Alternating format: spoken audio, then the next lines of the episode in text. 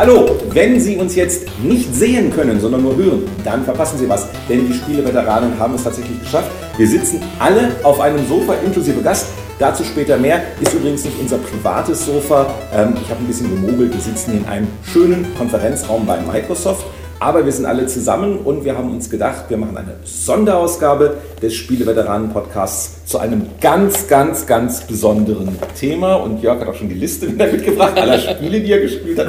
Und äh, was könnte das Thema sein? Äh, wo, was erinnert uns das hier so? Was Windows es, es erinnert uns daran, dass wir kurz vielleicht die Veteranen und die Gäste vorstellen sollten, bevor wir das Thema der heutigen Sendung verraten. Also an den Bildschirm kann man noch mitraten, welches historische Computersystem heute als Schwerpunktthema dienen wird. Aber äh, wir begrüßen auf alle Fälle erstmal, oh Gott, das machen wir jetzt immer alphabetisch, jetzt sehe ich aber die Gesichter vor meinen Augen, jetzt verwirrt mich das, von rechts nach links liegt dann, dann fangen wir doch bei mir an, weil, weil der Gast in der anderen Ecke ist, das genau. ist immer leichter.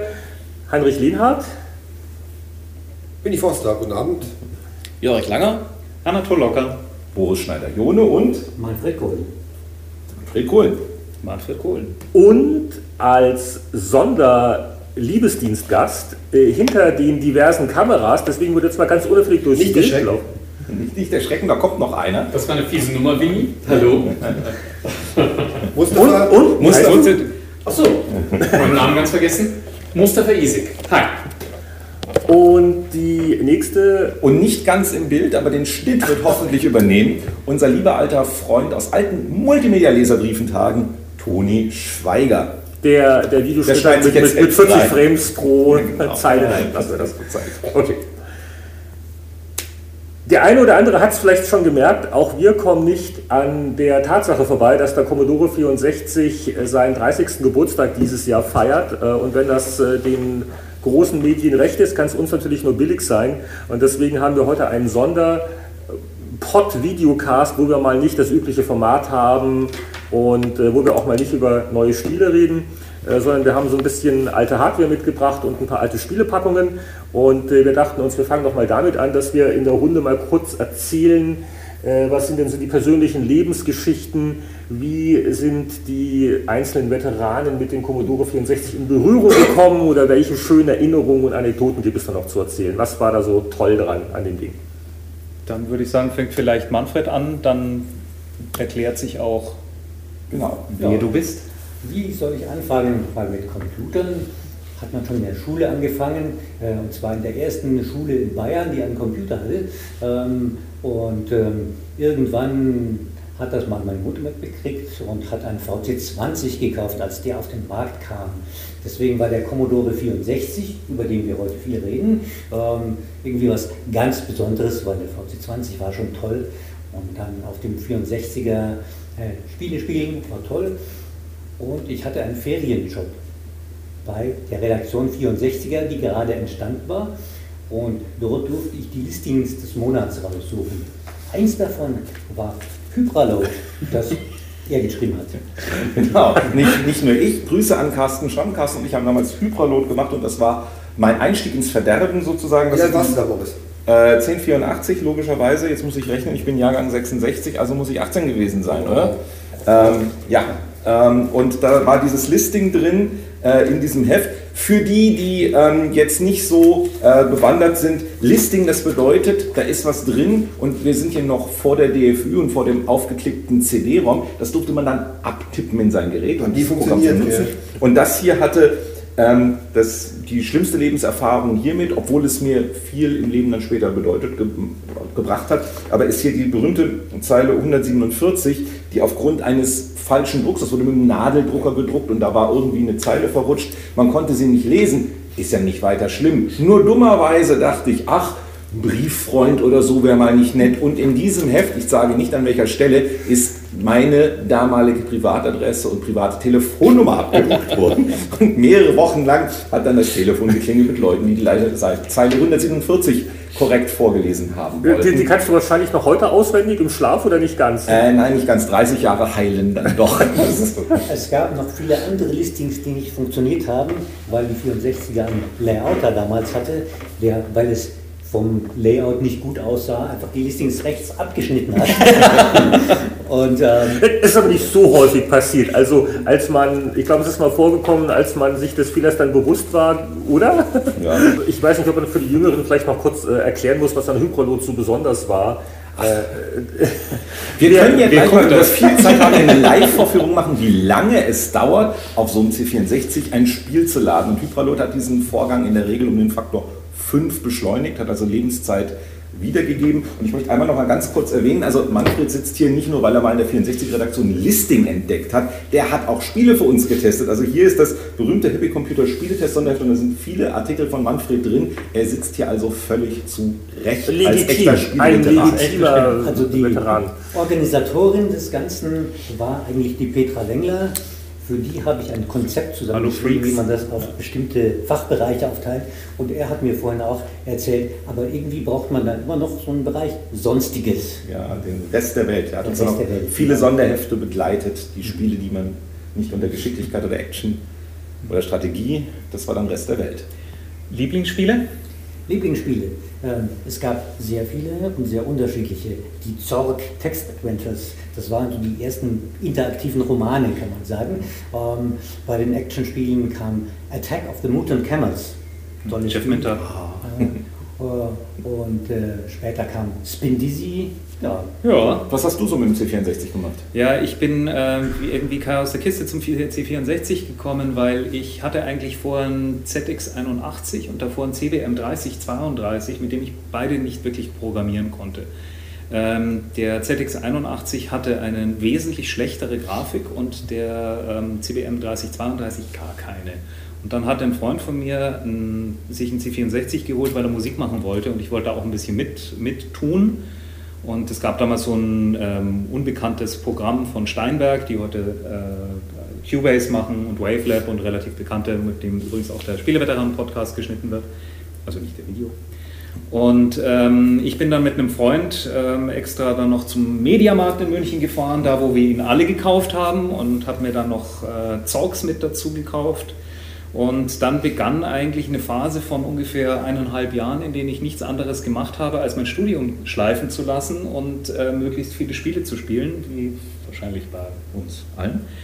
Und dann war ich so pleite, dass ich dringend einen Ferienjob gebraucht habe und habe mich an die 64er-Redaktion gewandt und die haben gesagt, 64er, nee, aber du könntest noch zur Happy Computer kommen. Ach so, du, warst, du warst zu verspielt, du warst nicht, Ich- nicht äh, äh, Äh, Assembler, nee, da war schon, da war schon, da war schon voll. 64er war schon voll. Ach so, ich das- hatte das Gut war voll. immer Also heimlich keine- mir ohnehin schon gewünscht, irgendwas, die, die Spiele hatten es mir halt angetan. Und dann durfte ich, nachdem ich irgendwie Grafikprogrammierung Punkt für Punkt geschrieben hatte, meinen äh, ersten Artikel, der ohne ein einziges Bild erschienen ist übrigens. Bei Grafikprogrammierung naheliegend. äh, durfte ich dann netterweise äh, bei den Kollegen dann ab und mal ein Spiel testen und daraus ergab sich das. Also der C64 ist für mich ähm, berufsstilbildend gewesen und äh, ohne den säße ich heute nicht hier auf dem Sofa. Polter. Polter. Ihr, ihr- ihr, beiden Hübschen müsst noch eure Top 5 Spiele nachtragen. Die Top 5 Spiele kann ich gerne nachtragen. Wenn ich das noch schnell anschließen darf, bei mir ist es das Spiel, das hier gerade läuft, wo Heinrich seine Pfote drüber hat, das äh, mich wirklich auch ein halbes Jahr gekostet hat. Das ist Ultima 4. Oh, dreh, doch, dreh ruhig auf.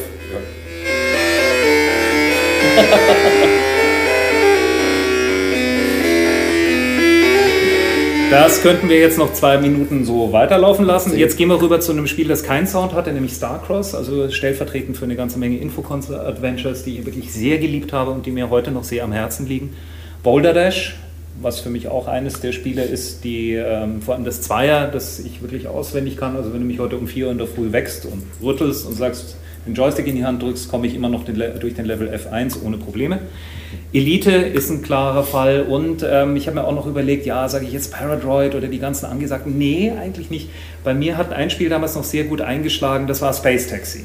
Das fand ich auch noch sehr, sehr charmant und ähm, sagen wir mal aus, aus der Adventure-Rollenspiel-Geschichte mal ein bisschen rauszukommen, rundet das ganz schön ab, finde ich. Das wären so meine Top 5. Boris, Äh, Impossible Mission weil es, glaube ich, das erste und wahrscheinlich auch das einzige Spiel in meinem Leben ist, das ich wirklich durchgespielt habe. Nein, High Avengers auch noch. Also, aber von diesen ganzen Geschicklichkeitssachen, ich wirklich bis zum Ende und geschafft und so weiter. Ich weiß noch, es war ein 31. Dezember an Silvester. Ich habe also die Silvesterparty sausen lassen, um endlich Elvin Atombender zu besiegen. Äh, Spin Dizzy, äh, also jetzt wirklich Spin Dizzy, mochte ja, ich sehr. Ähm, ganz brillant Castles of Dr. Creep, also ein recht mhm. frühes Spiel noch irgendwie. Ende 83, 84 mit? Ja, eben zwei Leute gleichzeitig. Ja, und dann ufert es ja schon aus. Also es gibt ganz, so schrecklich viele Sachen. Also Paradroid würde ich zum Beispiel da mitnehmen ähm, auf die berühmte einsame Insel, weil ich das auch nie geschafft habe. Also bestenfalls ein Drittel oder so. Es ist einfach ein bockschweres Spiel, aber es macht irgendwie Spaß. Und ähm, meine Güte, ne, ich nenne jetzt mal Maniac Mansion, da habe ich auch noch ein bisschen was mit zu tun. Ähm, aber es gab schon doch noch eine ganze Reihe Sachen auf dem C64. Summer Games natürlich. Ich mhm. meine, auch Redaktionsduelle in Summer Games waren auch äh, sehr beliebt. Ja. Jörg, äh, ja, also ich kam ganz wissenschaftlich zum C64. Ich hatte nämlich mit einem Cosmos Experimentiercomputer angefangen und das war so ein Teil. Ja, das war so ein Teil, das war eigentlich nur ein Elektronikbaukasten und das beste Spiel darauf muss man auch so eintippen, aber nicht mit hier Zeichen, sondern hat man brav äh, Zahlen von 0 bis 255 eingegeben. Ach so, nee. Und musste dann irgendwie Blender. 001 äh, das war nicht Logikos. Nee, Logikos war der, wo du noch Hand, Handdraht verlegt hast. Nee, nee, Cosmos Experimentiercomputer. Der, der hatte so eine Folientastatur. Folientastatur. Aber das, das beste Spiel war äh, Mondlandung. Ich, ich habe Lego gehabt, als ich klein war, aber lassen wir das. Okay. Und da hatte man hinten hatte man solche, solche, solche, was waren das, Kupferzangen, die man dann runterdrücken musste, damit einen Kontakt geschlossen hat und dadurch musste man im Raumschiff dann Schub geben. Und alles, was man sah, war so ein Display mit, glaube ich, acht Zeichen mit Zahlen. Und daran, das war so mein erstes äh, Spiel, erstes Spielerlebnis. Und dann bin ich wissenschaftlich dran gegangen, habe mir eine Stiftung Warentest gekauft. Die hatten alle damaligen Heimcomputer aufgelistet, also auch so äh, ZX81, äh, Schneider CBC, was es halt gab. Aber so sieben oder acht sowas, gell? Bitte? Damals warst du sieben oder acht? Damals war ich so zehn oder so. Und dann habe ich mich tatsächlich, ich glaube aufgrund der Farben, die irgendwie besonders toll sein sollten beim C64, habe ich mich dann für den C64 entschieden und nicht für den Dragon irgendwas. Oh, oh. Und habe da zufälligerweise... Genau, aber halt dann tot war, irgendwie zwei Jahre später. Ich habe mich aber auch dann schon in, in irgendwelchen äh, äh, Kaufhäusern immer in die Spielwarenabteilung gestellt, wo ja damals die Heimcomputer dann waren und war da wirklich gern gesehener Gast habe auch doppelt so große Leute weggescheucht, wenn sie es gewagt haben, bei der zehnminütigen Ladepause von irgendeinem Spiel dann irgendwie da drauf rumzufingern. Und so kam ich zum C64. Und äh, ich, ich kann nicht fünf Lieblingsspiele nennen, weil es ungefähr 50 gab. Ja, ja du hast ja so manchmal Probleme. Wir wissen deine, deine drei Lieblingsspiele. Aber ich habe den kompletten Speicher meines iPhones. Schnitt auf hier. habe ich. Nee, also auf jeden Fall eines der ganz großen Spielfläche. Das größte war für mich Elite. Das war wirklich, oder Elite. Also ein ganz großartiges Spiel damals. Haben wir schon besprochen, letzten, letzten drei Podcasts? Ich weiß, ich habe da auch äh, schon Werbung gemacht für, für so einen Report, den ich geschrieben habe. Aber ebenfalls äh, groß fand ich Ultima 4. Ich würde, oh hier, original genau, von Firebird. Ich würde, ja, du brauchst es nicht. Immer, immer wenn jemand Ultima 4 sagt, okay. oh, das war der falsche Regner. Ich habe jetzt, glaube ich, Handys live. Immer wenn jemand Ultima 4 Das ist unser, unser ja. Running Gag, wenn jemand Ultima sagt. Also ich sage deswegen Ultima 4 und nicht Ultima 5, weil Ultima 5 war äh, das bessere Spiel, Ultima aber, 4 war stärker. aber auf dem C128, die C64-Version von äh, Ultima 5 war einfach Käse, weil bei jedem Tastendruck nachgeladen war, wurde, weil es nur ein Musikstück gab. Auf dem 128er wurde der 128 Kilobyte große Speicher tatsächlich genutzt das Ding hat automatisch erkannt, ich laufe auf einem C128 und hat dann 16 Musikstücke gehabt, hat nicht nach jedem Tastendruck erstmal zwei Minuten von der Disk nachgeladen. Aber wie gesagt, auf dem 64er war es Ultima 4. Ja, Paradroid war super. Seven Cities of Gold, Suspended, so ein Infocom. Ja, das waren jetzt schon sieben. Oh. Ja. Nicht deutlich, Halt, halt, eins muss ich nennen. Eins, eines muss ich nennen. Eines muss ich noch nennen. Mule. Mule ist ein Spiel, das ist so großartig gewesen, das kann man heute noch spielen. Das wird auch heute noch Handelsspiel, es ist niemals besser, eine Wirtschaftssimulation auf so engem Raum als Multiplayer-Spiel zu viert konzipiert worden als MULE. Das war einfach fantastisch. Ja, aber bevor jetzt irgendjemand wütend anruft, weil er meine Privatnummer aus einer 64er Zeitschrift, äh, Mule natürlich Atari, Atari 400, 800. Ich meine, die Ich C64-Version meine C64. Ja, ja, genau. war okay, aber nur der Atari hatte die vier Joystick-Ports Damn right. für Okay. die vier Spieler. Also aber, C- aber du brauchst es ja nicht viel. Du hast es, glaube ich, mit zwei Joysticks und mit äh, zwei Tastengrenzen Du gespielt. konntest es spielen Ja, im Auktionshaus, C64. aber echtes Mule, also in Amerika, eben, ich kenne ein paar Leute noch von damals, die immer noch ab und zu mal eine Mule-Partie spielen, definitiv nur Atari in dem Richtig. Fall. Also, aber auch auf C64 gut. War trotzdem eins meiner Lieblingsspiele. Wobei wir dann mit Atari bei ganz vielen äh, Computern werden. Oder mit bei Nein, nein, nein, nein. Also beim beim C64 Winnie war ja wirklich eine schwierige Beziehung, eine Hassliebe. Alle hatten einen C64, ich leider nicht, sondern einen englischen Computer, der war äh, Sinclair Spectrum, der eindeutig natürlich ein stärkerer Rechner war als der C64. Oh! Aber durchgedrungen bin ich bei meinen Klassenkameraden damit nicht. Das war wirklich eine Zeit, wo äh, 90 Prozent einen C64 hatte. Einige ganz bemitleidenswerte Leute hatten einen Auric oder einen Dragon 32 in einem Spektrum. Was so, es gab da ja schon eine soziale Hackordnung. Ich Entschuldigung, hab- dass ich Nein, das hab einhacke, das Ding aber gehasst. Also, es war, es es war war schon schrecklich. scheiße, den Es falschen war ein Computer zu haben. Es Ich war habe damals den, den Atari Systeme gekauft. Ich bin so gebissen. Schöner Computer, aber zum Spielen, nee, ne? Nein, ich war wirklich bei vielen Viel unten durch. später mit dem ST. Ja. Dungeon Durfte Master dann- war das eine Ding, aber das ist ein anderes Thema jetzt. Ja. Aber damit konntest du alle immer ärgern, weil es Das jahrelang nur auf ST gab. Genau. Die Amiga-Version kam Also, ich irgendwie zwei Jahre ja, später. Entschuldigung. Der Spektrum hat ja wirklich gute Spiele. Auf der anderen Seite, ähm, das erste C64-Spiel, das mich da wirklich gerissen hat, war, war Archon. Ähm, bei einem Freund habe ich mir schon gedacht, dass ich eventuell, das gab es natürlich nur für amerikanische Rechner, nicht für englische, war sehr gut auf dem C64, hat auch einen SID-Chip gut ausgenutzt. Ähm, eins der ersten Electronic Arts Spiele, also Electronic Arts kam mit vier Spielen auf den Markt, eins davon war eben Aachen, haben gewagt, ein komplett schwarz-weißes Cover, also wirklich sehr mutig, wie Electronic Arts gestartet ist. Ähm, sehr gutes Spiel, auch wegen dem Zwei-Spieler-Modus. Dann, das war mein erstes Schockerlebnis, ich dachte, hm, vielleicht doch den falschen Rechner. Und dann kam die Ultimas auf jeden Fall, Ultima 3, Ultima 4. Und irgendwann mal hat mich dann. Können wir dann irgendwie noch so verträumt äh, gen Himmel Ähm. schauen, so avatarmäßig dann? Ich habe meine fünf Spiele, weil irgendwann habe ich dann mir einen Freund an den Todesstoß versetzt und mir eben den SX64 reingestellt, leihweise für zwei, drei Monate. Und da habe ich Elite drauf gespielt. Das Lustige ist, dass man auf diesen. Es ist ein brillanter Monitor. Ja. Also er ist winzig, aber du kannst alles noch lesen. Gerade Elite und Ultima sind ja textlastige Spiele, aber es ging sehr, sehr gut. Aufdrehen musste ich die nicht mehr. einen guten Aber Burger. du bist dann mit der Nase hier unten dran Man geschossen. saß sehr nah, man, also es sind natürlich War das gesund? Nein, Weil der das war nicht gestrahlt. Was uns geworden ist. Damals war gar nichts gesund. Wir hatten Tschernobyl-Regen, Kohl war ewig Kanzler, nichts war gesund Ja, in es den war 80er Jahren. es war- hatten wir das. Es waren noch zwei Sommer, die ich mit dem C64 wirklich verbummelt habe, wo ich also im Zimmer saß und mir gedacht habe, oh draußen ist Sonne. Ähm, ich komme ja vom Land, bin auf dem Bau- Bauernhof aufgewachsen, das war mir schon relativ äh, wichtig. Aber eben Ich zwei. mein, Ultima 4 ist Ja, auch mal weg. Oh, ja. Wo, wo? Da. Was hat man noch? Wir hatten noch Wasteland. Das war, glaube ich, dann das letzte, das ich lang gespielt habe. Das ist ja ein frühes, frühes Interplay-Spiel, auch noch von Electronic Arts veröffentlicht.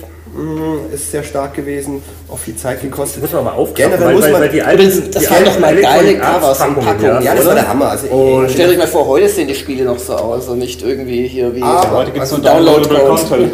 was Boris vorhin angesprochen hat, die Spiele, die ich aufgezählt habe, das sind ja keine C64-Spiele. Wir haben hier ein Atari 800-Spiel, wir haben hier ein BBC-Spiel, wir haben mit Ultimas Apple II-Entwicklungen. Das ist schon, also der C64 war schon ein Gerät, der, finde ich, für die Spielindustrie, also für den Massenmarkterfolg schon viel bedeutet, aber für die Entwicklung gar nicht so wichtig war. Parasite ist, glaube ich, das einzige Spiel, das wir genannt haben, das eine ähm, Original C64 Android, Maniac Mansion. Die ganzen Ultimas kommen vom Apple II. Ja, eben. Ja, ja, ja. Pirates haben wir noch vergessen, Fort Apocalypse, Gut, Sid die, Meier, die ganzen Sid Meier 100 Sachen. Stück auf. Ja, ja, Whizball gab es. Ja. Whizball war C64. Aber, ich gebe dir recht. am C64, äh, wobei er hatte so, so ab 84 kamen auch die wirklich coolen Original C64 Entwicklungen. Aber das andere war natürlich auch der Aspekt, dass du eigentlich nichts versäumt hast, weil bis, Stimmt, ja. also so, sogar Spektrum-Sachen wurden umgesetzt, nicht alle und nicht alle sehr gut. Nee, aber, sehr gut, aber aber gerade ja. die, die Apple-Sachen, äh, die Atari, Atari- die Atari-Sachen. das ja. waren Rechner, weil sie sind teuer in Deutschland. Ja. Und das war für den Massenmarkt, auch gerade natürlich in Aber, Deutschland. aber ich weiß noch genau, Entschuldigung, aber ich weiß, ob es Ultima 4 oder 5 war. Da hatte damals wahrscheinlich Happy Computer hatte den Test der Apple-Version ein Jahr und ich habe jeden Monat bin ich äh, im Winter barfuß, bin ich zum Softwarehändler. Nein, war nicht. Also das, das Also stimmt zum schon, was du sagst. Also C64 war so die, die größte Schnittmenge, aber Und nicht die Exklusivmaschine. sehr wichtig ist gesagt, es war auch schon so, dass die ähm, Originalversionen besser waren. Also im Juli ist ein super Beispiel. Das sollte man nicht ganz übersehen. Aber es kam dann, wie Heinrich äh, gesagt hat, natürlich mit ab Mitte der 80er Jahre schon verstärkt Originalentwicklungen, Whisper und solche Sachen. Das waren natürlich schon, schon sehr starke Produkte, audiovisuell, die den SID genutzt haben, die Farben genutzt haben, das Scrolling genutzt haben. Herr Lehnhardt. Äh. Ja, äh, ich bin eigentlich nur deswegen zum 64er gekommen, äh, wegen, wegen meinem ersten Job, den ich hatte. Das war nämlich äh, bei äh, Happy Computer in der Redaktion. Und äh, ich hätte mich damals gar nicht beworben gehabt, wenn also nicht A, mein, mein, mein Vater mich damals sehr geschubst hätte und B, wenn also nicht in dem Anzeigentext damals irgendwas stand von wegen Spieleexperten gesucht. Und ich hatte noch keinen Heimcomputer wirklich angefasst. Also wir hatten in der Schule, glaube ich, einen ZX81 irgendwo stehen. Das war, und das war dann auch so, ne, so, so die, so die Computer, äh, Lab-Leute. Das waren immer der Mathelehrer und, und, und die Jungs, die gut in Mathe waren. Das war also mal die Welt. Also ich, ich war der, ich war der, äh, der Telespieler Atari VCS. Mein, mein Bruder hatte dann Intellivision und dann mein größter Stolz war dann also ein CPS ColecoVision zu der Zeit. Das war ja damals der, der Gipfel der Videospiele. Donkey Kong allein deswegen unglaublich und noch viele andere. Ähm, und ja, und da, das war dann so die Vorbildung, mit der ich mir so dann so den ersten Job da erschlichen habe. Und äh, ja, da war auch gerade die Redaktion 64er war gerade so im Aufbau und die, die hat äh, mich dann schnell davon überzeugt, äh, dass das der, der Computer ist, den ich privat brauche. Und dann, das war genau die Zeit, wo äh, äh, Soccer und natürlich Summer Games, kann ich mich noch gut erinnern, als, als das gerade rauskam. Und das, das war es dann gewesen, weil ich eh immer so ein Sportspielfan war. Und äh, äh, ja, war natürlich auf Jahre hinweg der eine Computer und auf dem hat man ja auch viel gemacht. Also, also äh, wir haben ja auch äh, zum Beispiel dann zu Hause auch Texte geschrieben. Das war ist ja nicht wie heute, wo, wo jeder einen PC hat, äh, privat.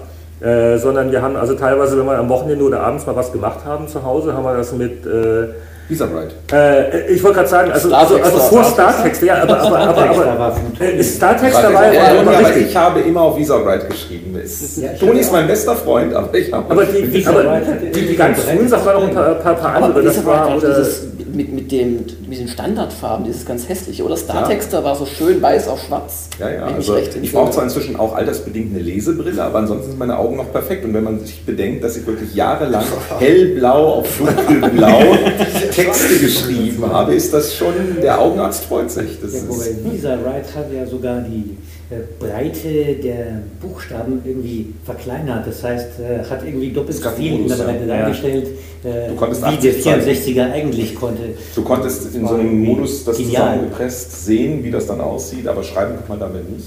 Ja, aber das Schöne war ja auch, also dann ist ja nicht so, wenn heute jemand einen Artikel schreibt, wird er irgendwo genommen, die Datei und veröffentlicht, aber ich kam dann halt auch mit der Diskette, wir kamen mit der Diskette in die Redaktion und wurde es dort dann gedruckt und jemand übergeben, der es dann wieder in das Layout-System eingetippt hat. Also, Wir wir hätten auch auf Schreibmaschine oder handschriftlich abgeben können. Aber schon bin ich auf Deutsch Computer zu nicht schreiben. durchgestoßen. Boah. Da- damals alles in WordStar in der Redaktion. Also WordStar auf dem einem der ersten IBM-PCs. Mhm. Äh, vorher schreibt man die Artikel zu Hause auf Papier mit dem Stift, dann bringt man sie mit in die Redaktion und hackt dann ein WordStar rein. Visa Write, das war irgendwie ähm, nichts, was man äh, irgendwie verarbeiten konnte damals. Vor kurzem mal gelesen, dass Tron zum Beispiel ähm, mit zwei unterschiedlichen, da gab es ja auch noch keine, keine Computeraustauschdaten und die haben die ganzen Daten, die sie für die 3D-Animationen gemacht haben, haben sie an eine andere Firma als Liste Ja, klar. ausgegeben, wirklich mit den einzelnen Koordinaten und dann haben sie Hoffentlich dort die Dinger Checks, oder? reingerechnet. Also es war bekloppt. Wirklich, ja. Äh, äh, fünf Spiele ist natürlich, wie die Vorredner schon gesagt haben, eine sehr undankbare Aufgabe, äh, da sich auf fünf festzulegen. Gut vorbereitet wie ich bin, tue ich es einfach mal runterrattern. Ähm, International Soccer natürlich, kommen wir gleich später noch drauf zurück, weil da Jörg meinte mal, und da müssen wir mal äh, zeigen, wie das richtig geht. International Soccer, ähm, äh, Pirates, Paradroid, äh, Elite gehört natürlich rein und äh, ganz wichtig Manic Mansion, weil das darf man nicht vergessen. Die, äh, man, das Kollektive, mein Gott, jetzt wir die Packung raus.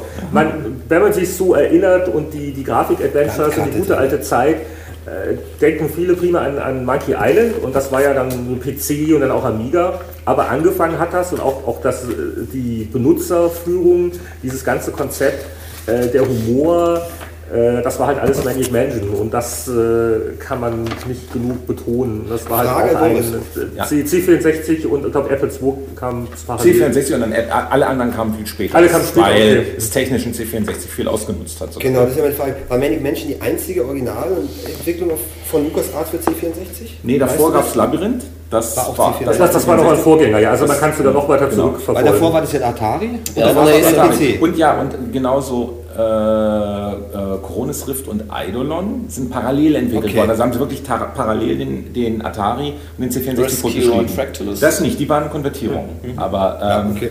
die beiden dann schon. Äh, du hast Bart Sale nicht genannt, oder? Äh, Hat keiner genannt. Äh, ja, äh, Bud Steele wäre jetzt in der Top Ten Liste auf jeden Fall Rein drin. zufälligerweise. aber nicht Aber, Hast du da nicht das aber, aber übersetzt? bei, bei, bei fünf Stück, ja, mehr oder weniger. Aber, bei, aber wenn man sich auf Top 5 beschränkt und da ein bisschen die Genres auch noch, ja, also klar, äh, Bart Steele gehört sicher irgendwo rein. Wobei auch da muss man sagen, äh, ich habe es äh, neulich mal, auch mal wieder auf dem C64 ohne irgendwelche Beschleunigungssachen äh, gegönnt. Es ist eins von den Spielen, die jetzt vielleicht nicht ganz so gut gealtert sind, wo es auch wirklich auffällt, dass also für, für jede äh, schoffelige Monsteranimation da also erstmal ein paar Sekunden nachgeladen werden muss. Und das war schon ziemlich.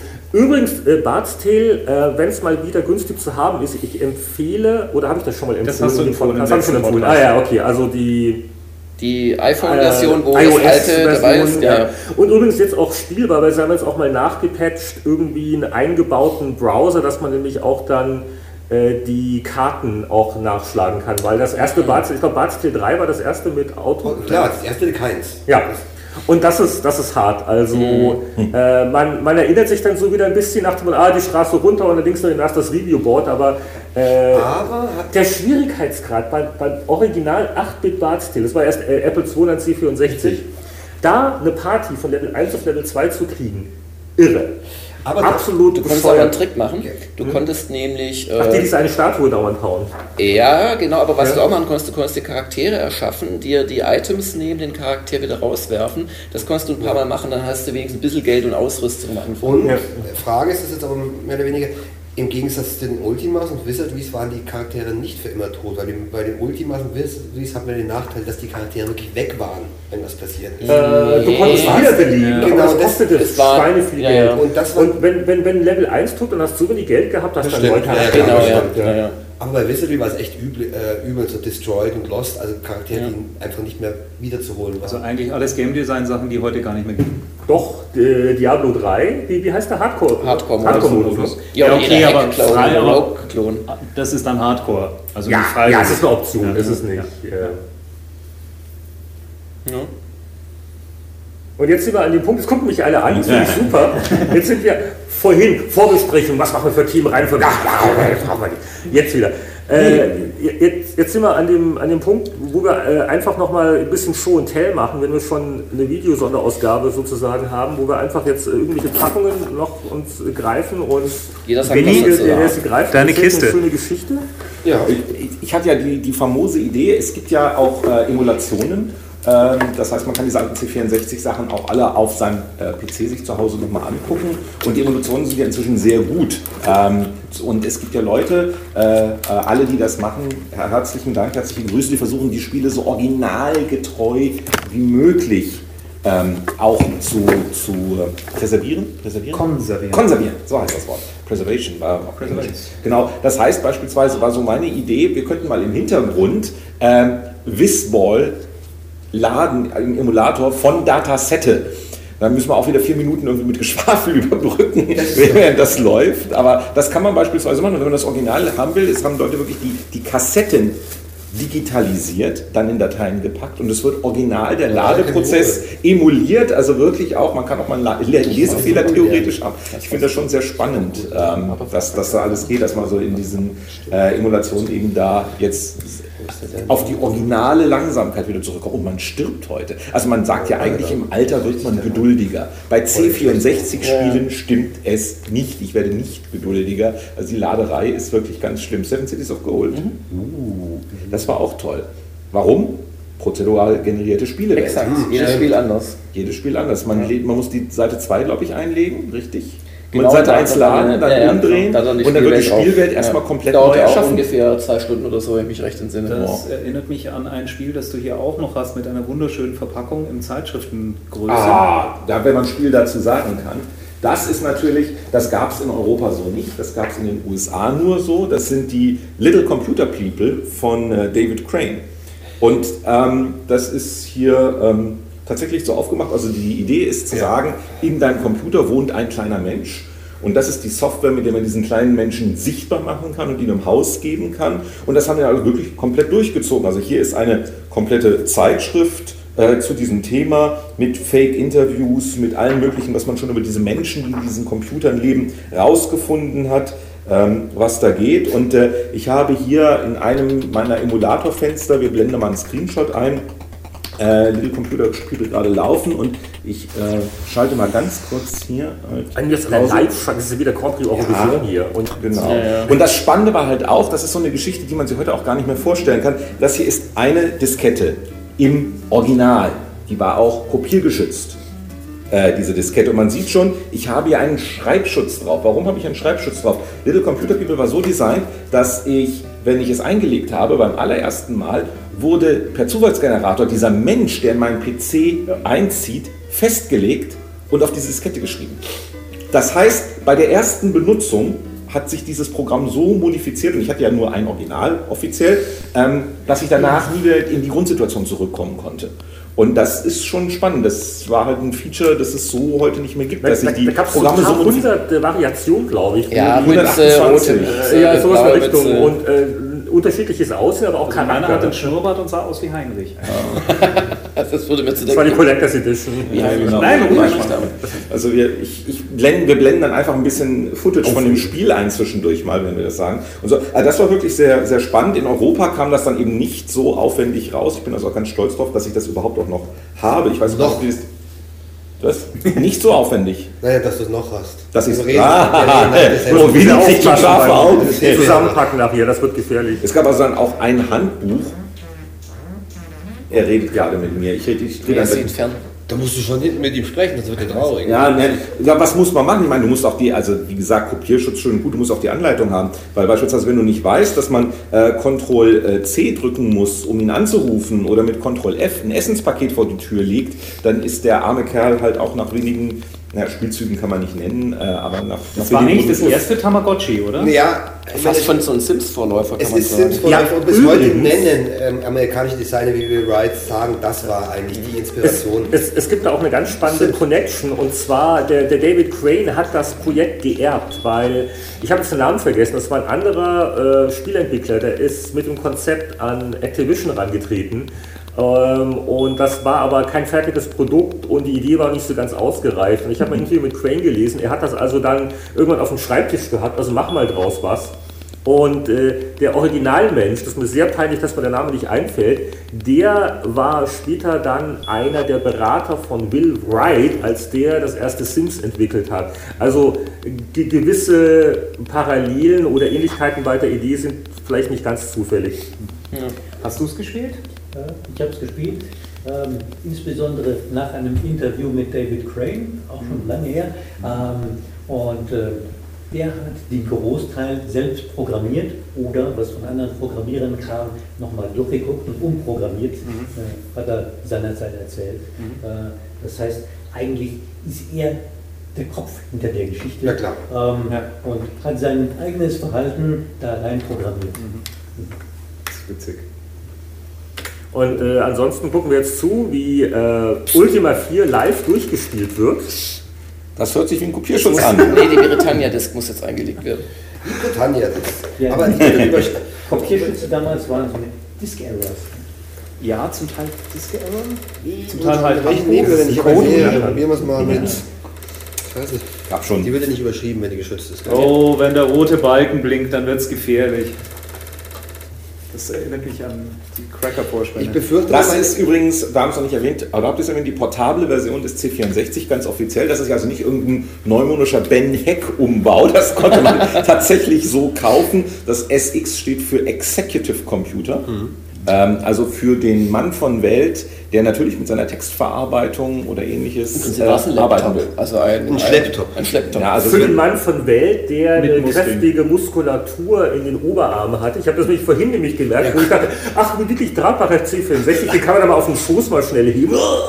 Und dann Aber super praktisch, weil eben Diskettenlaufwerk, Modulschacht, zwei Joystick-Ports. Der Witz ist, ein einziges Kabel, um loszulegen. Man hat natürlich nur das Stromkabel. Einen Brotkasten würde ich heute nicht mehr anschließen, wenn ich die Röhre noch hätte. Ja, Aber mit dem so Ding kann man gut spielen. Ja. Und ein Diskettenfach. Also man da oben, das Ja. statt des zweiten Floppy-Laufwerks, konnte man dann seine zehn Disketten reintun. Oder, Sandwich, genau, ich wollte Also gerade alle. Toast und Grill. ist das gefährlich? Lang da nicht rein hier. Er hat es angefasst. Das andere Wichtige, das ist hier das Original im Übrigen. Also das Wichtigste, was ein C64-Spieler haben musste, war natürlich das, außer man hat diese Rollenspiele gespielt. Pro, ja. Äh, äh, Ist, ist das einer mit Mikroschalter? Natürlich. Äh, Nee, das ist einer mit Federn. Äh, oh, Ja, die, ja, Die, die schwarzen waren, waren nämlich die weniger Das ist noch die. Federvariante. Ja, genau. Also deswegen nur, nur die roten. Okay. Die Schalter sind Mikroschalter, aber da, nee. Ja, aber der, aber der, der, der Schauspieler, das war ja wichtig für, für die Diagonalen, Ja, das stimmt, wenn das, das dann das stimmt. klackte und. ich habe den falschen eingepackt, glaube ich. Naja, was heißt den falschen, den originalen? Ich meine, die Mikroschalterversion war dann die zweite, also das war der ist der Competition erste. Pro. Von Ähm, denen habe ich fünf verschlissen. Ähm, ich darf jetzt hier nicht dran stoßen, weil das das Mikrofon ist, aber Nee, man, man, man, man sieht hier auch sehr spannend, der C64 hat zwei Joystick-Ports, Port 1 und Port 2. Logischerweise benutzten die meisten Spiele, meisten Spiele den Joystick auf Port 2 und nicht auf Port 1, aber eben nicht alle. Das heißt, man war andauernd am Hin- und Herstöpseln. Ähm, und dann gab es die Sache mit dem zweiten Feuerknopf, weil offiziell unterstützt der C64 ja nur einen Feuerknopf. Jetzt war es aber so, dass auf Joystick Port, äh, dass ich jetzt falsch sage, 1 die Feuertaste hat denselben Code wie die Leerzeichentaste. Und da gab es dann halt eben entweder Spiele, die das nutzten, äh, mit einem zweiten Feuerknopf über Tricks, oder dass man sich dann den C64 auf den Boden stellte. Bei manchen Spielen, ja. Und dann konntest du mit dem Fuß die Space-Taste bedienen, während du den Joystick, also ich habe das mal gemacht, für, ich weiß nicht mehr für was, aber Es gab Spiele, da musstest du es fast machen. Äh, war, war das nicht die äh, äh, Gradius Nemesis? Oh, um die Extrawaffen auszuwählen? Zum Ja, Beispiel, kann ja, aber sein. das ging auch, glaube ich, auf F- F7 Ja, war es ja. bei manchen Spielen auch so. Was? F7 oder Space waren da sehr beliebt. Und dann gibt es ja noch die berühmte, ähm, muss man auch erwähnen, die Restore-Taste, die einen Interrupt im System auslöst und die ist keine richtige Taste. Also die normalen Tasten gehen an den Tastaturcontroller, diese Restore-Taste nicht, die sendet direkt den Impuls an den Prozessor und deswegen muss man die auch immer so hauen, damit das funktioniert. Damit man so Das hab ich weich gar nicht geht. gewusst. Ja, Das ist also, also ist, technologisch ist das hier ein, ein interessantes äh. Gerät mit, mit äh, Faszinierend, vielen Dr. Stücken hier unten drunter. Totaler Schrotthaufen. Ah, okay, gut. Aber, 64.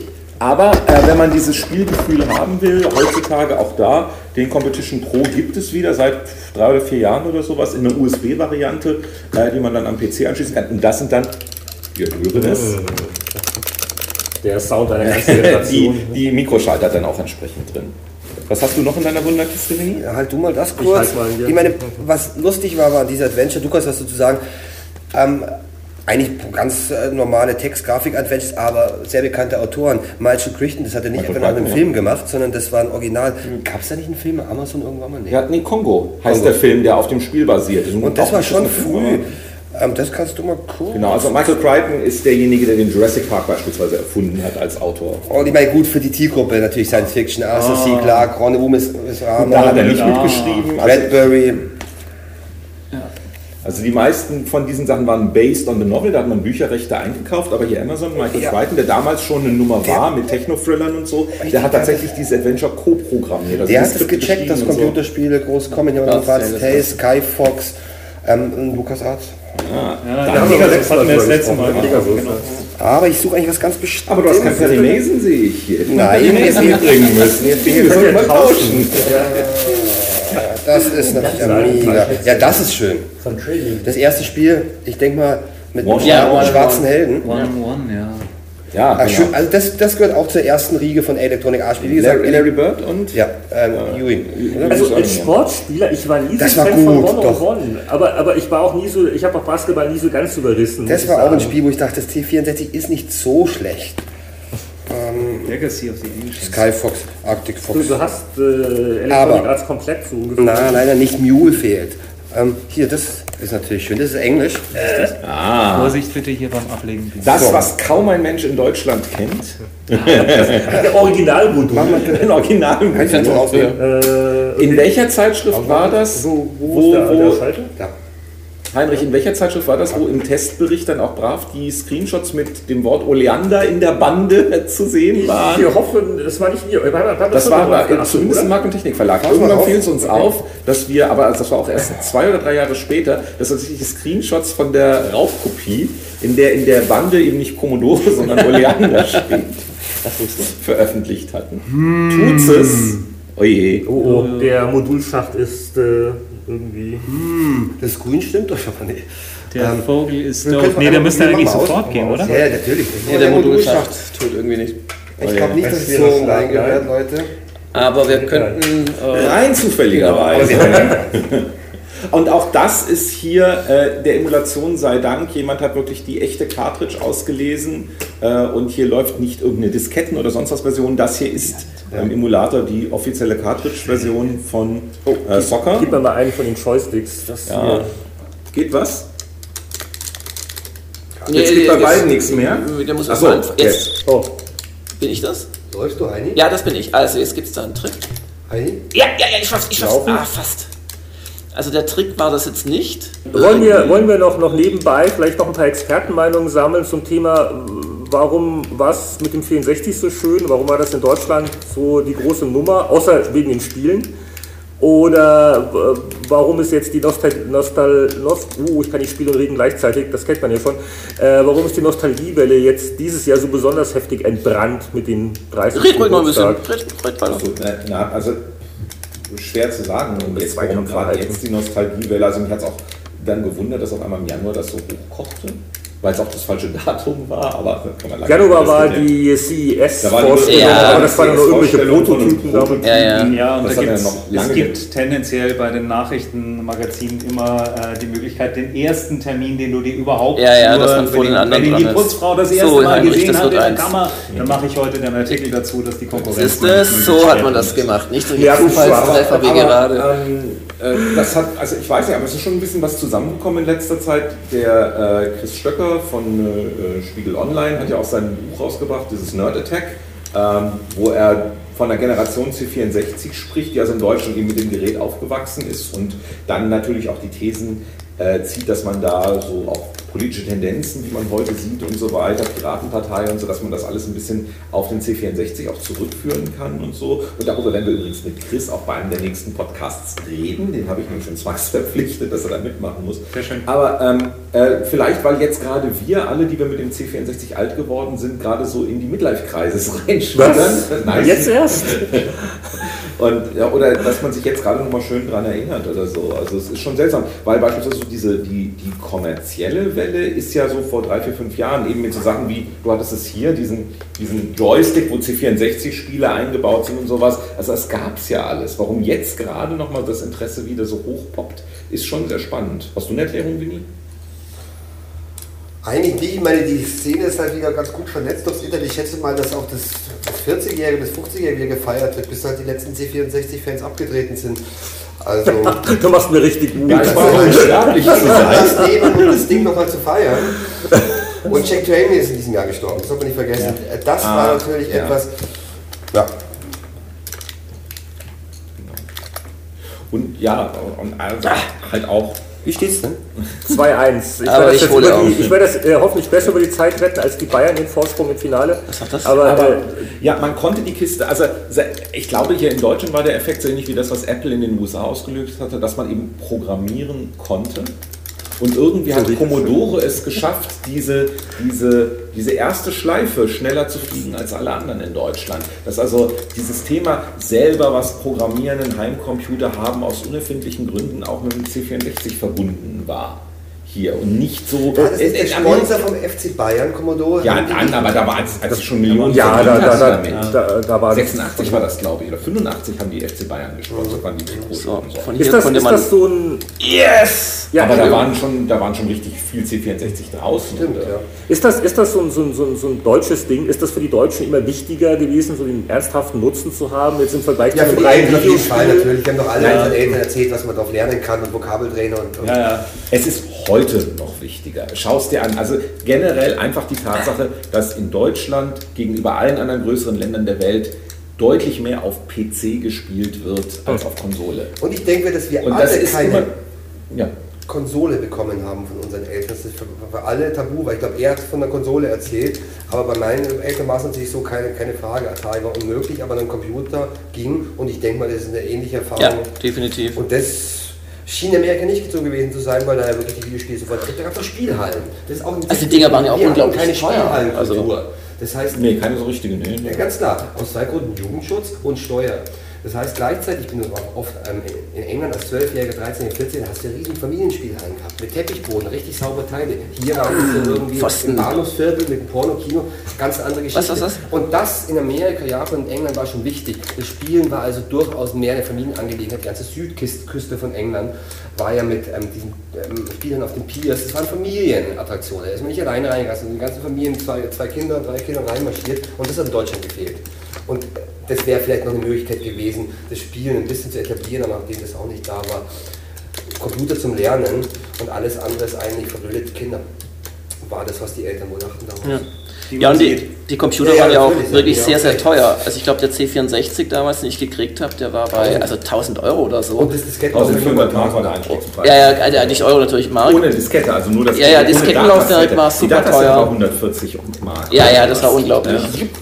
Das war Was, äh, kam dann eigentlich eine Verlängerung oder sowas? Nee, da kam nee, gar nichts. keine gewonnen? Ja, keine keiner. Tragödien. Keine, Keiner, das ist vielleicht Keine ganz gut so, Pfosten. sonst gibt es auch Pfosten. hässliche Szenen. Pfosten sind aus Holz. Hatte, das hattest du nicht noch und hatten wir nicht noch irgendwas, was wir noch mit holzhaltigem Papier zu tun hatten?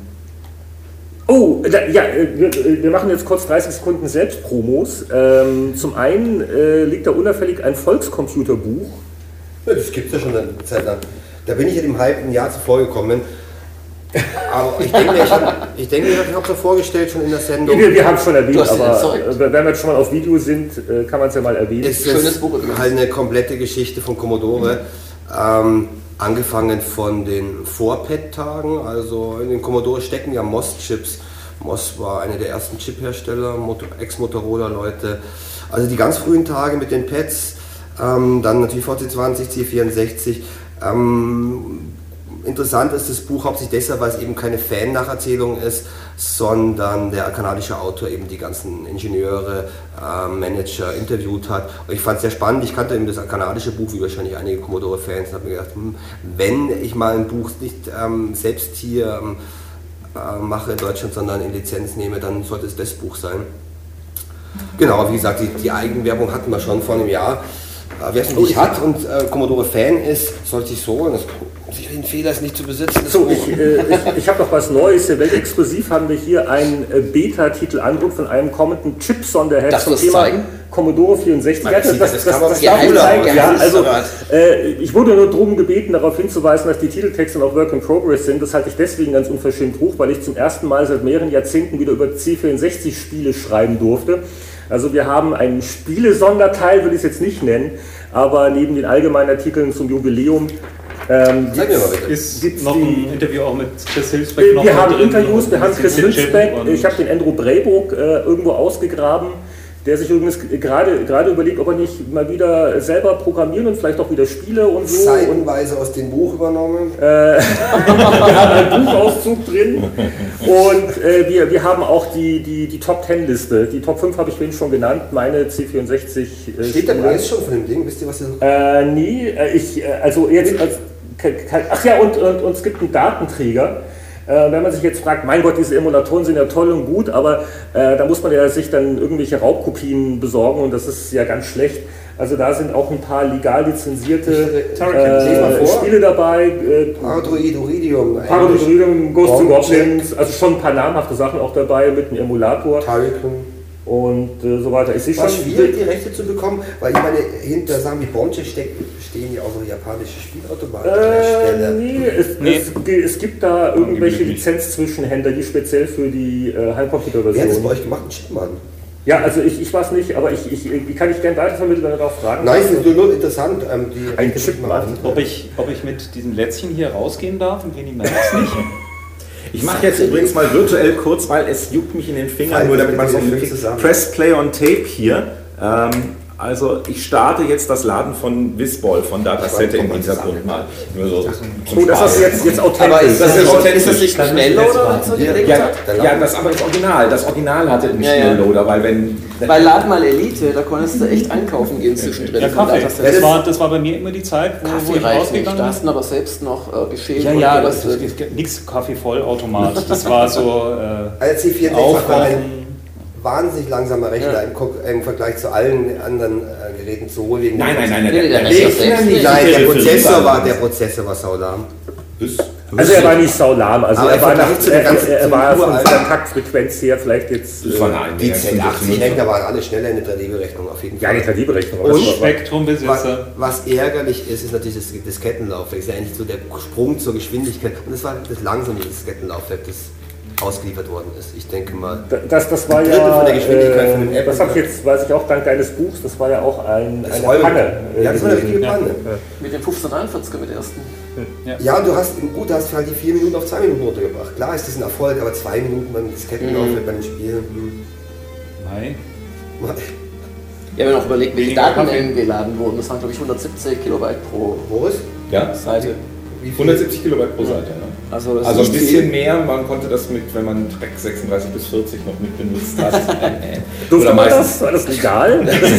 Das, klang jetzt so. Ja, Also, also, also hier die ganzen Electronic Arts Spiele machen das und verstecken da interessante Informationen. erzähl mal. ja.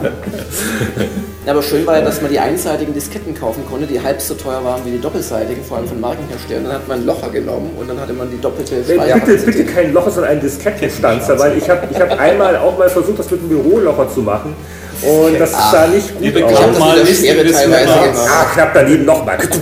Wir bekamen mal ohne, ohne Scheiß Listing des Monats gelocht von einem Praktikanten. Klack. Loch zum Abheften. Zum Diskette. Abheften. Diskette. Der war nicht lang da. Okay. Musst du jetzt irgendwie Space drücken? Oder Nein, so? das ist ja- das Oder ist ja liegt ist das einfach das nur ist- das war ja damals- das Amüsement. Whisper war übrigens ganz großartig. Das hatte echt Spätes, so, ja. also Wenn das, wenn das geladen ist, dürfen wir es vielleicht zum, zum Abschluss Genau. zwei nochmal spielen, weil und Boris. Wistball ist auch so ein Spiel, das muss man zu zweit spielen. Unbedingt. Allerdings, ich, äh, ich habe es mir auch äh, angeguckt, ist auch bei den Top 10 Spielen im Sonderheft dabei. Äh, Wistball aus heutiger Sicht, gut, jetzt habe ich den SX64 kaputt gemacht. Schon kaputt. Wistball, ich will euch nur warnen, wenn man es lange nicht mehr gespielt hat, verdrängt man das. Eine fantastisch bescheuerte Designentscheidung, den Ball fast unkontrollierbar zu machen. Du musst also wirklich erst äh, ein paar Extras aufsammeln Ja. und dann kann man eigentlich erst richtig steuern. Hat aber dieses keine Boing, Physik. Boing. Keine Physik. Keine Trägheit und solche Sachen. Der Ball von Der. Ball. Ja, natürlich. Das ist eine Ja, Frage. Das ist eine Frage. Hatte keine Physik oder so. Doch schon. Ja, am doch. Anfang hat Nur er am Physik, der Anfang. hüpft Ja, dann das durch die Gegend. Ja, du musst das- es damit du extra kontrollierbar aufsammeln und irgendwann konntest dann stand du, das ja, ja, und dann genau. irgendwann konntest du fliegen und Ballspiel. Am alles Anfang musst du blowing, blowing. Da, Ja, ja, ja. rumhüpfen, also hoch, runter kannst du nicht kontrollieren, sondern links, rechts. Aber das war ein gerne gesehenes Pausenspiel Ja. bei uns in der Redaktion. Ja. Das war, Also es war noch super mit dem Umfärben und so weiter. Also lange Und es war auch äh, deutlich leichter zu zweit, natürlich. Wobei, es war aber auch recht clever damals wir hatten gelöst. den zu zweit gespielt, haben da beide. Ja, ja, bei ja. zwei Joystick, Ja. weil, weil einer halt den Wissen, einer den Satelliten, die, die Katze. Ja, ja, genau. Ja. Und immerhin als im Einspielermodus äh, haben sie es noch recht clever gelöst, wenn du nämlich den Feuerknopf gedrückt. Ist das normales Geräusch oder hast du jetzt gerade hier irgendwas? Mit Leder Ähm, gewandelt. Äh, wenn man den Feuerknopf gedrückt gehalten hat, dann hat man den Begleiter gesteuert. Und also das, das, das ging, das war schon Ja, spielbar, ja. aber es war natürlich um einiges schwieriger, als wenn du da ein richtiges Team hattest.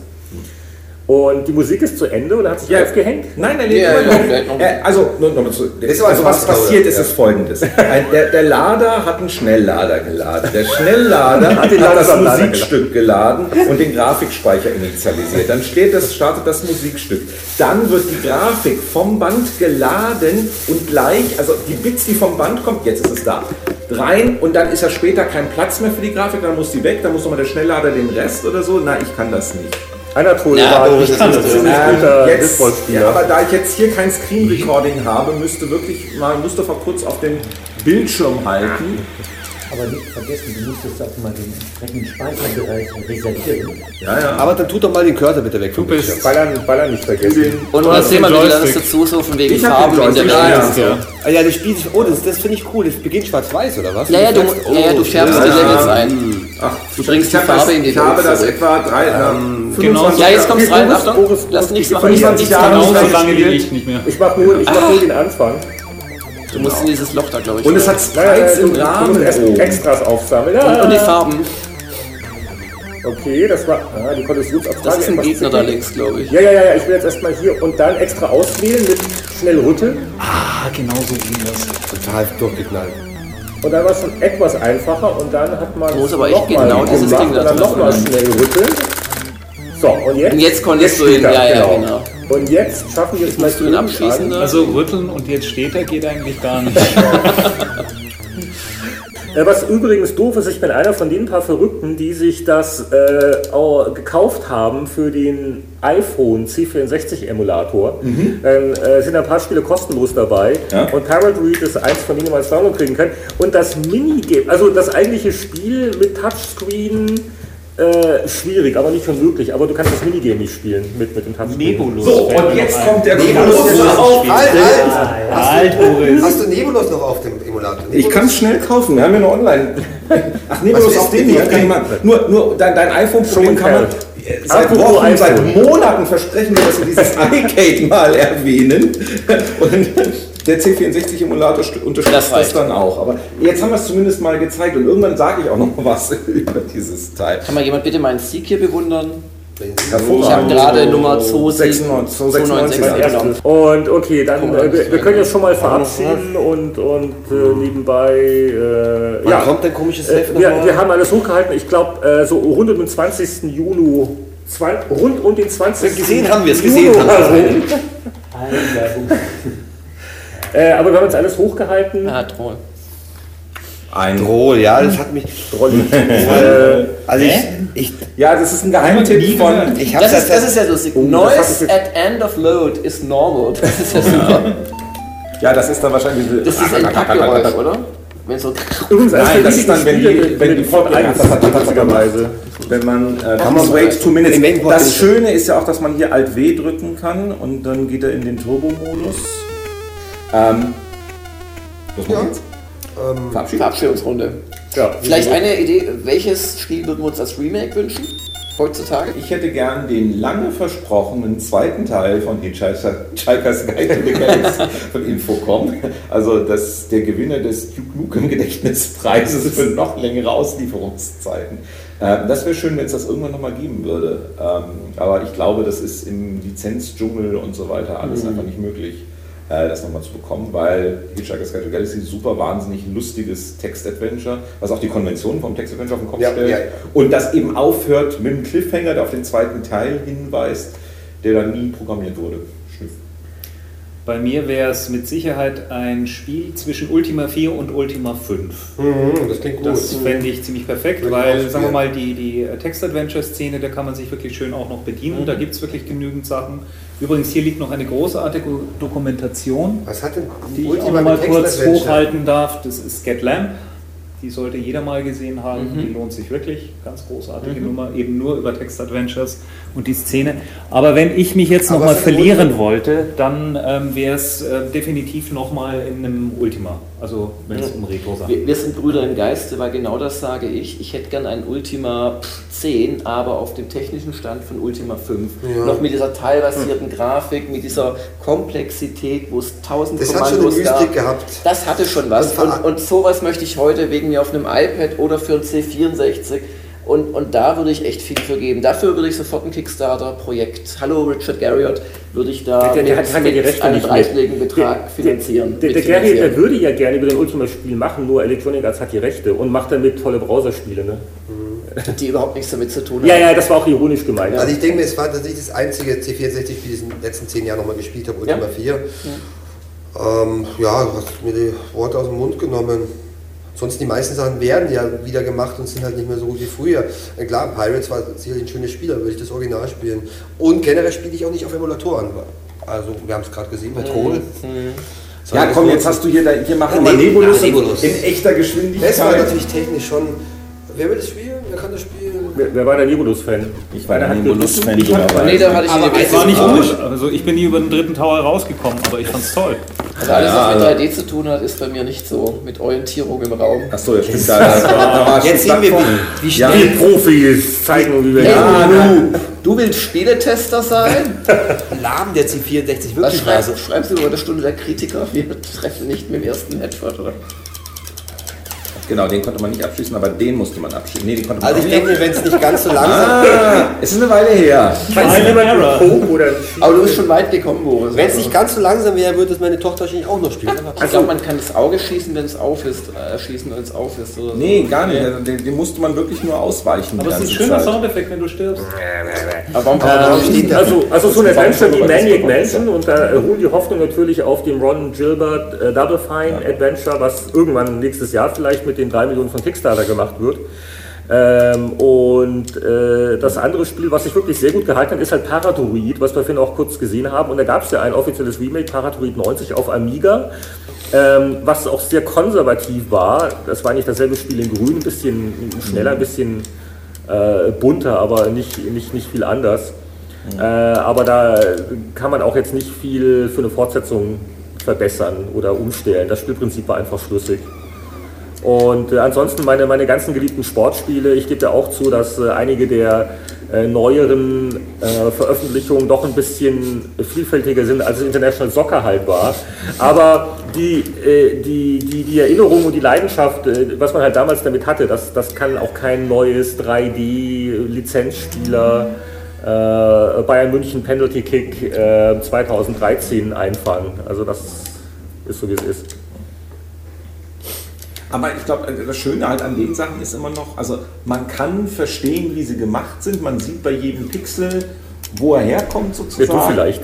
Ja, nein, also, jetzt so prinzipiell, so, na, man, hat jetzt nicht das Gefühl, das kann man nun gar nicht oder so. Also das, das, das äh, gemalt. Also heute bei Brauchst nicht mehr 3D-Grafik, anfangen. du brauchst halt einen Naja. Stab von Leuten, die Motion Capturing machen, Modelle bauen, Texturen malen, was weiß ich was. Also eben die Tatsache, dass hier ein Programmierer so ein Ding, teilweise auch die Grafik selber gemalt hat und so, äh, das ist halt das Schöne. Und dass man sich da auch immer noch heute reindenken kann und gucken. Also ich kann mir sowas angucken, ich kann verstehen, wie es geht. Äh, ich habe so eine grobe Idee, wie der Programmablauf da ist, was da gemacht wird und so weiter. Und das gefällt mir schon noch an den Sachen dann.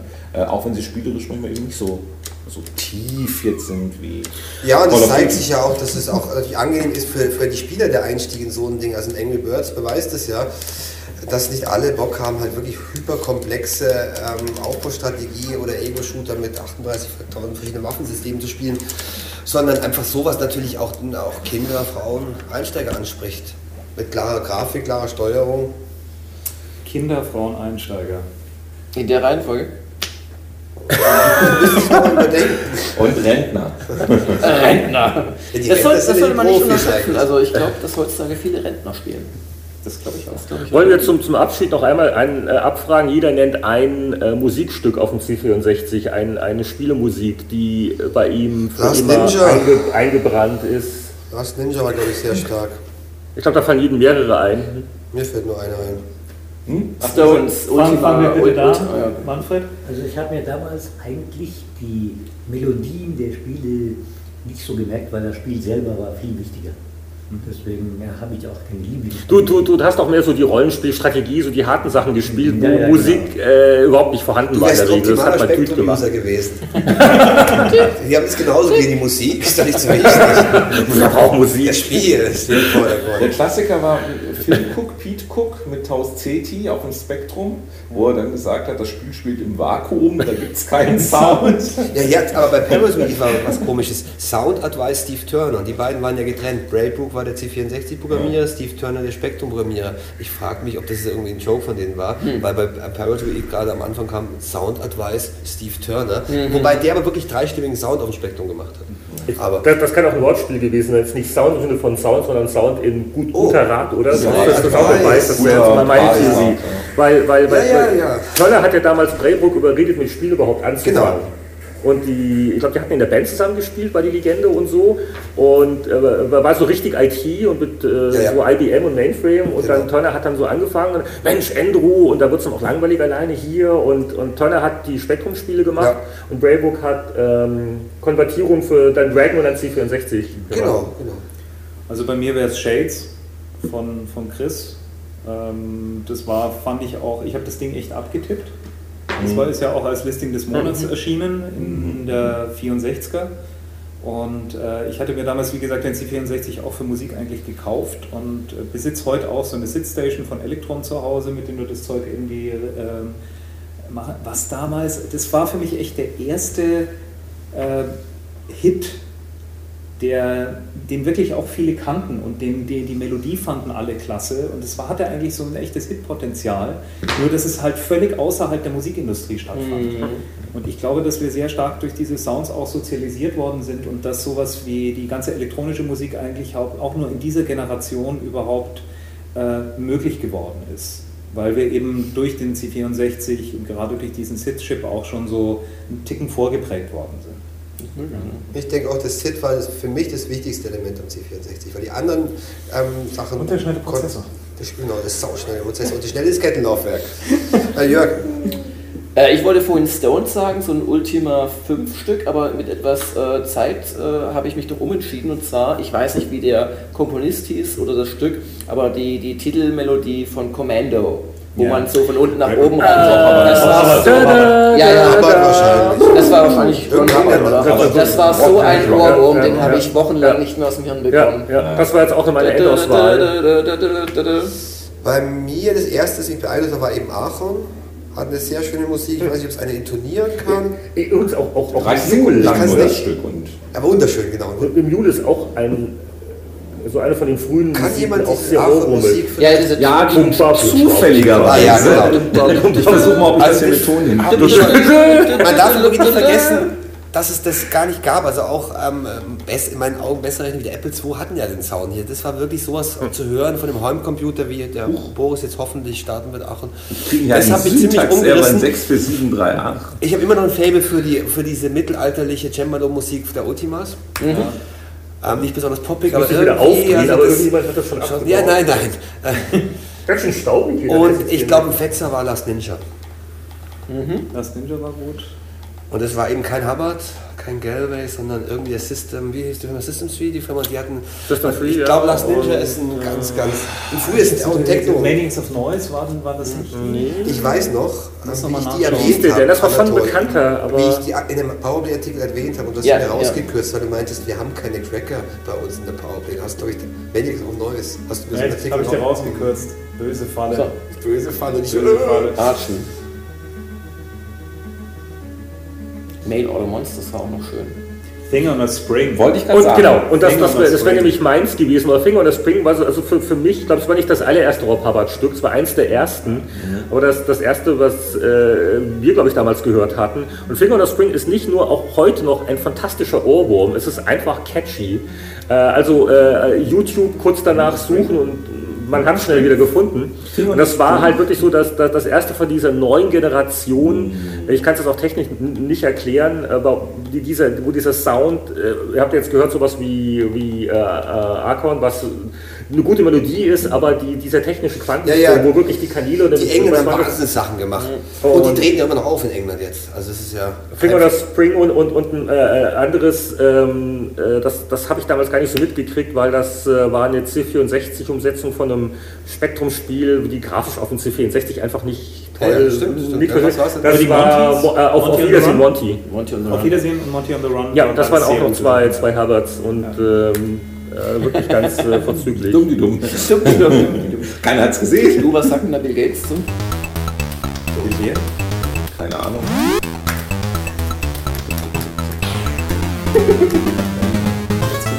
Die Credits der Großmutter. Eigentlich mein Kanarier. Trainer. So, jetzt aber. So habt ihr das Spiel getestet damals. Ah, ja. Nee, das ist. Nee, Ja, das kommt jetzt da irgendwie aus dem. Da muss man die Fernbedienung für dieses Booster finden. Aber das spielen wir dann auch nochmal über Dings ein. Thing on the Spring. Ähm, äh, nein, ähm, das ist ja auch so, es gibt ja von vielen alten C64-Spielen, ja, das war so Ende der 80er, äh, äh, Ende der 90er Jahre, Anfang der äh, 2000er, gab es ja Recracks, so nach dem Motto, die liefen damals gar nicht gescheit, die Raubkopien. Da gibt es dann so ein paar Sachen, also hier, also man kann sich das... Cracks. Ja, wo dann einfach tatsächlich die Leute nochmal die Originalversion genommen haben und dann nochmal richtig geknackt Dass die haben. Musik drin war. Oder dann noch äh, Funktionen nachgerüstet haben wie Highscore-Saves auf Diskette, die, die die Spiele eigentlich gar nicht hatten und so, ähm, das nachgerüstet haben. Also das, das äh, war dann schon ganz spannend. Also es gibt dann viele Spiele nochmal in Versionen, die ein bisschen cleaner sind, wenn man da ein bisschen wühlt, anstatt die, die man so noch in der Diskettenbox plötzlich zu Hause rumstehen hat. Ich hatte keine Kopien damals. Äh, ja, das sieht man, Winnie. Das hast du alles damals brav von deinem Taschengeld gekauft. Nee, zwei, drei hatte ich damals, also der Rest ist natürlich nachgekauft. Ähm, Mustafa ist eingeschlafen inzwischen. Ja, Ende. Ja, Wer sagt was? Langsam zum Ende. Wie kommst du eigentlich nach Hause dann? Mit dir, Willi, mit dir. Irgendjemand müsste davon, wie ich Haben wir nach eigentlich Hause noch komme. Platz auf der? Also, der hat schon eine Kamera. Meine Kamera hat schon aufgegeben. Die Gamers Global Kamera. Oh ja. Gut. Dann Wir können natürlich noch, Also- einen gnädigen Schnitt machen irgendwo, aber Behalten Sie das in Erinnerung, weil man, wie wir alle nochmal gemeinsam auf ein Sofa kommen, das wird schwierig. Wir sind nicht alle auf der E3, wir sind nicht alle auf der Wir sind alle Gamescom schon sehr oder alt. sonst irgendwer. An jedem Moment kann einer explodieren. Genau. Behalten Sie uns also so in Erinnerung. Sie werden uns zumindest in Kürze wieder hören, weil wir uns dann zumindest fernmündlich mit modernen Internetkommunikationsmitteln zusammenrufen werden, um einen neuen Podcast aufzunehmen. Und bis dahin äh, winken wir, glaube ich, nochmal alle in die Kamera oder so. Civilizations Last. Auf Wiederschauen. Tschüss.